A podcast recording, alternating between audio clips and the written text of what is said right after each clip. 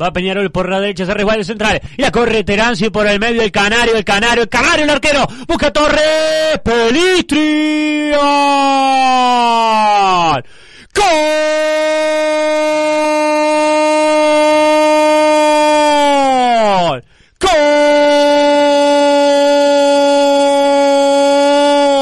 De Peñarol, Pelistri, pelota por acá y por allá en el área, y el arquero y el rebote, y Pelistri y Peñarol, que gana 1-0 en Santiago de Chile, fue empujarla nomás, fue impulsarla sobre el pórtico trasandino, está ganando Peñarol, Facundo Pelistri firma el primero del partido. Por decir fútbol.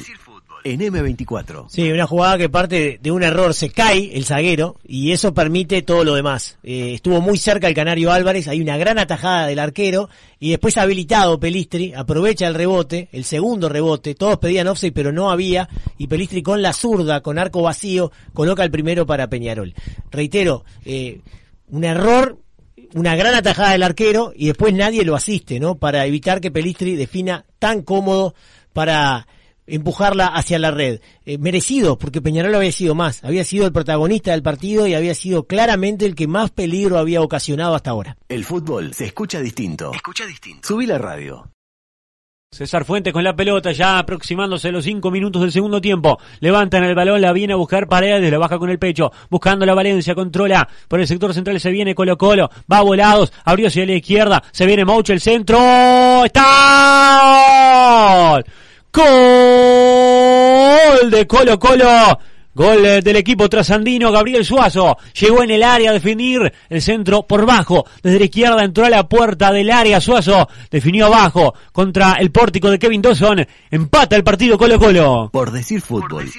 En M24. Vos sabés que te iba a decir que había mejorado Colo Colo con la entrada de Valencia, mucho más eh, dinámico, este, moviéndose mucho más, ofreciéndose mucho más para recibir el pase, con mucha mayor velocidad. Ya habían generado una situación clara que no definió bien Mouche y, y bueno, ahora llega esta, esta jugada que es una, una buena pelota que meten por izquierda y después la definición eh, que es que es excelente también no porque le pega le pega fuerte eh, Suazo. Tiene tiempo y espacio como para abrir el pie como para preocuparse de que la pelota no se le levante. Eh, hay muchas libertades que da Peñarol en el área. El centro es muy bueno porque es hacia atrás agarra mal parados a los zagueros y mejor parados a los delanteros.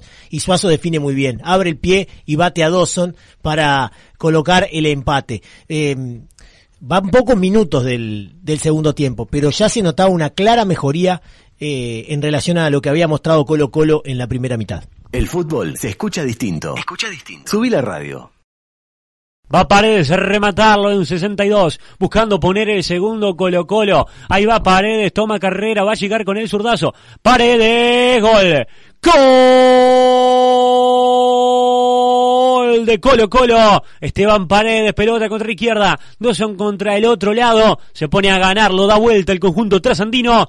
Paredes de penal con sus 40 años. Gana 2 a 1 Colo Colo sobre Peñarol. Por decir fútbol. En M24. La verdad que si será impredecible este juego, decíamos en el entretiempo, tiene que cambiar radicalmente Colo Colo para que esto este, sea un problema para Peñarol, porque estaba jugando tan tranquilo Peñarol y estaba ganando tan bien. Y bueno, fue lo que sucedió, cambió radicalmente. Yo sinceramente no lo esperaba. El ingreso de Valencia fue fundamental, contagió a todos sus compañeros, le dio otra dinámica, otra velocidad, otra precisión, otras ganas.